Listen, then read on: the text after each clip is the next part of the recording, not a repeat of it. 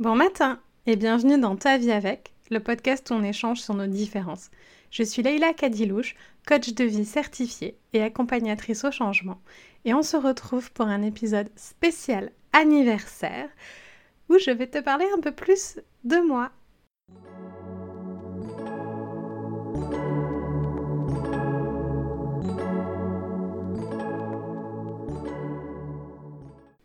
Une fois n'est pas coutume, je vais faire cet épisode seul. Euh, le 1er avril 2021, c'est les deux ans de LKL Coaching et ce n'est pas un poisson d'avril, ce n'est pas une blague. J'avais envie de te faire un épisode euh, pour revenir un petit peu sur euh, mon parcours, t'expliquer euh, pourquoi j'accompagne sur accepter sa différence et trouver sa mission de vie, et particulièrement sur l'amour de soi et la mission de vie qui me tiennent vraiment à cœur. Et euh, qu'est-ce que j'ai euh, expérimenté dans ces deux derniers mois qui ont été particulièrement difficiles pour moi?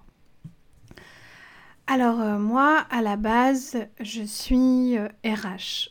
Euh, j'ai longtemps travaillé dans les agences d'intérim et aussi en tant que chasseuse de tête. Chasseuse, chasseuse de tête. Euh, et je n'ai pas toujours été malade. j'ai vraisemblablement un syndrome de nerfs dans l'os. au départ, on pensait que c'était une polyarthrite rhumatoïde, puis une fibromyalgie. Ici, il est fort probable que ce soit un syndrome des nerfs dans l'os, mais mes symptômes ne sont apparus que en 2015. J'étais dans un poste à responsabilité assez bien payé, dans une agence multinationale très connue. Euh, et j'allais mal, mais je n'en avais absolument pas conscience. J'avais coché tout ce qu'il fallait cocher dans la société, j'avais un bon poste, je pensais sincèrement être heureuse et être... Oui, tout n'était pas parfait, mais de toute façon, c'est parfait euh, chez personne et il y a de toute façon tout le temps pire. Cette phrase, il y a de toute façon tout le temps pire, je ne savais pas à quel point elle faisait des dégâts euh, dans ma vie, en fait. Et, euh, donc en 2015, les premiers symptômes sont arrivés, la maladie est arrivée, j'en ai déjà parlé euh, dans d'autres épisodes, dans les tout premiers si tu veux en savoir plus. Et ça a été un grand déclencheur pour moi et je suis pas heureuse d'avoir ma maladie, mais je n'aurais pas la vie, une vie aussi épanouie aujourd'hui si je n'avais pas eu ma maladie. Et, et en fait, euh, quand la maladie est arrivée euh, dans ma vie, j'ai dû faire des choix. Et surtout, j'ai commencé à passer plein de tests pour voir si c'était pas quelque chose de plus grave. Et là, je me suis rendu compte qu'en fait, je pouvais mourir du jour au lendemain d'une maladie super dangereuse et super grave en fait. Et ça a remis plein de choses en perspective pour moi. Je m'étais jamais rendu compte que mon temps était aussi précieux et aussi fragile et limité. Et euh, j'ai quitté l'emploi que j'avais. J'ai passé euh, deux ans au chômage à explorer plein de choses pour voir qu'est-ce que je voulais faire et explorer, plein de choses aussi pour améliorer euh, ma santé. Et euh, c'était pas des années faciles parce que je passais d'un niveau de vie assez correct à un niveau de vie franchement pauvre. je perdais mon autonomie, ma motricité.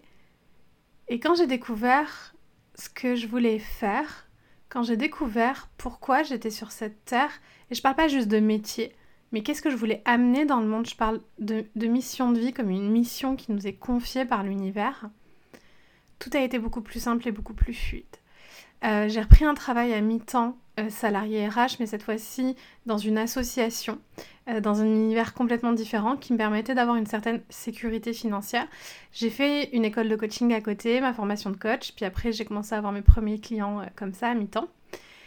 Et l'univers nous a envoyé plein de signes, notamment celui d'aller vivre au Canada. Et là j'ai monté mon entreprise et, voilà, les choses se sont enchaînées assez vite pour, pour moi. Euh, si euh, je te fais ce podcast là parce qu'en fait souvent on se rend pas compte qu'on va pas bien. Parce qu'en fait, il n'y a pas de mesure au bien-être. Tu peux mesurer ton poids, mais tu ne peux pas mesurer ton niveau de bien-être. Et on vit dans une société capitaliste où c'est ok de faire du mal aux gens ou d'exploiter des gens pour gagner de l'argent. Donc on, rend le, mal-être assez normal en fait. Tout le monde fait des burn-out, tout le monde euh, fait des dépressions. Ouais, mais c'est pas l'état de base de l'être humain en fait. Enfin, euh, c'est pas censé être une norme. Malheureusement, ça devient une norme, mais c'est pas censé être une norme. Et euh, vers la fin de ma formation de coaching, j'ai fait mon dernier burn-out. Et je comprenais pas pourquoi. Même euh, si je connaissais plein de choses, plein d'outils, j'arrivais, je les appliquais en fait, et je savais, et je voyais que ça marchait pour d'autres, et pour moi ça marchait pas forcément. Et, euh, et je comprenais pas pourquoi en fait. Où euh, j'avais plein de ressources, plein de connaissances et j'arrivais pas à les appliquer dans ma vie. Il y avait une certaine résistance, même si j'avais très très envie en fait. Et, euh, et je comprenais pas pourquoi. Et je comprenais pas pourquoi c'était simple pour d'autres, mais pour moi c'était toujours lourd, c'était toujours, euh, c'était toujours compliqué. Et en fait, ces derniers mois, j'ai compris. J'ai compris pourquoi j'ai fait 4 burn-out. Et j'ai compris pourquoi là j'en referai plus jamais. C'est pas parce que j'ai plein de connaissances sur le stress et l'anxiété. C'est parce qu'aujourd'hui, ma relation de moi à moi a complètement changé. Euh,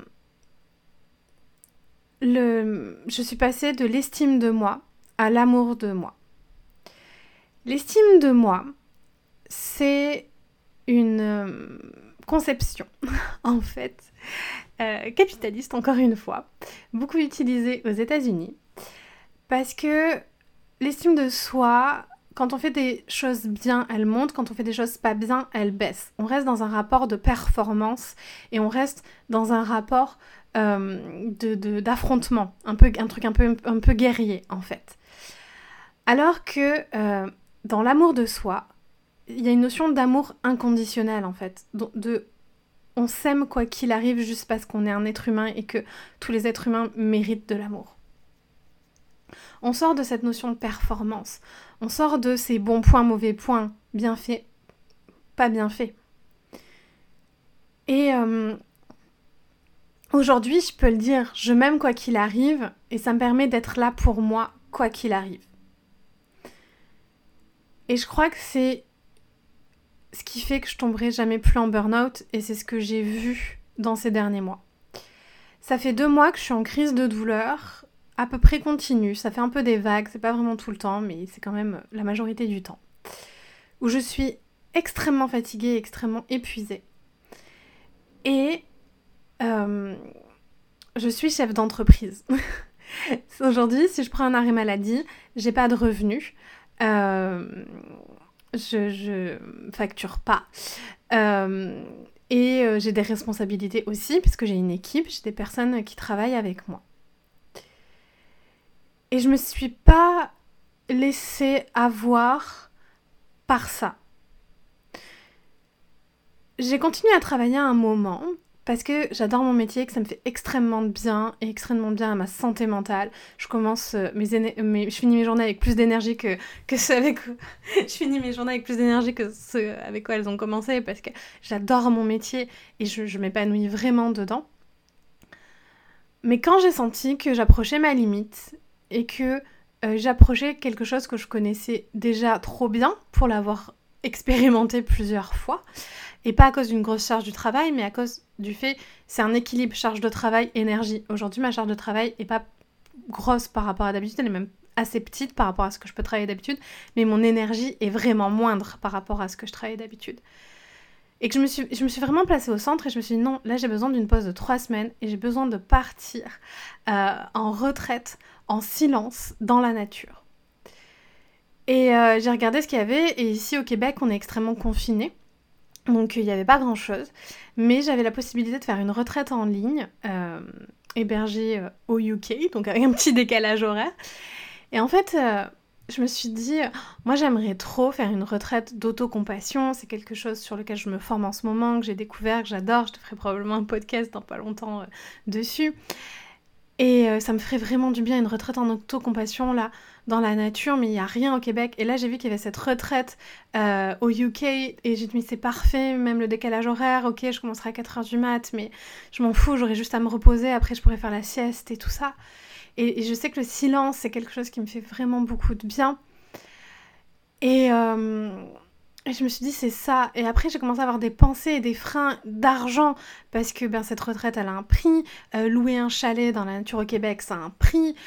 Et, euh, en fait, ces freins ont, volé rapidement parce que mon bien-être n'a pas de prix. Et ton bien-être n'a pas de prix non plus. Et d'avoir compris ça et de vraiment me mettre au centre de ça, en fait.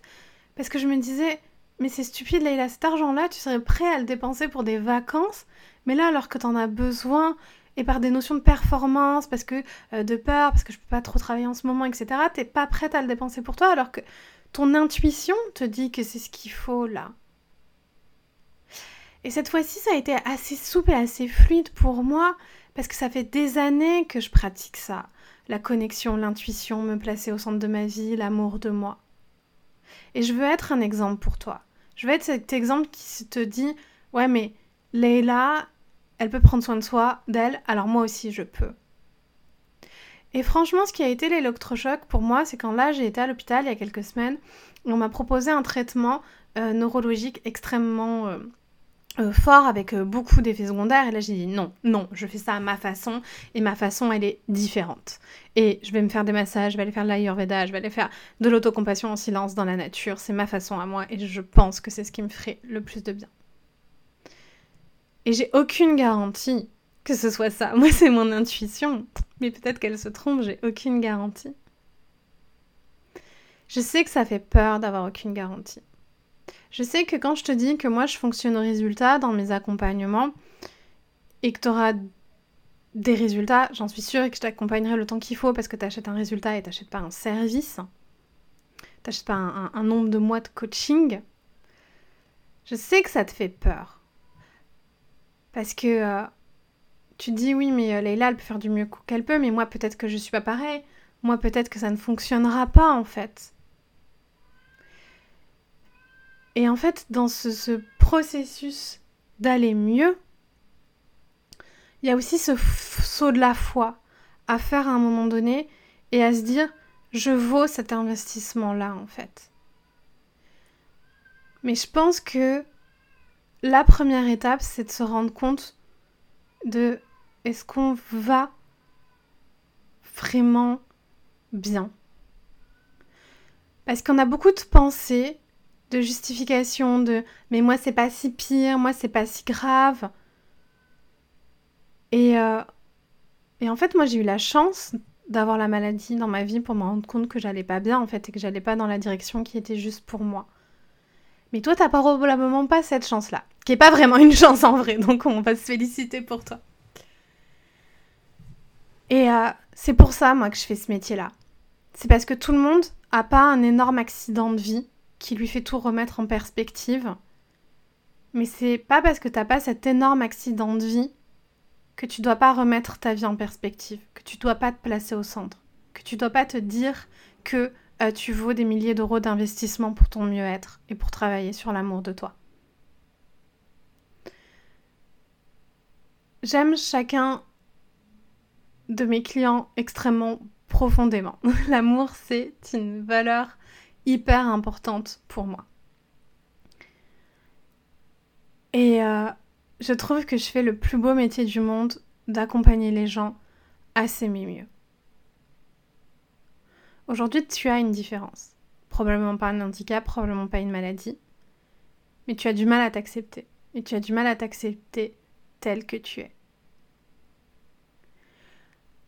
Ce qu'on fait dans LKL, c'est qu'on te propose un accompagnement pour apprendre à t'aimer, pour apprendre à avoir une vie épanouie et pour apprendre à trouver ta place dans cet univers.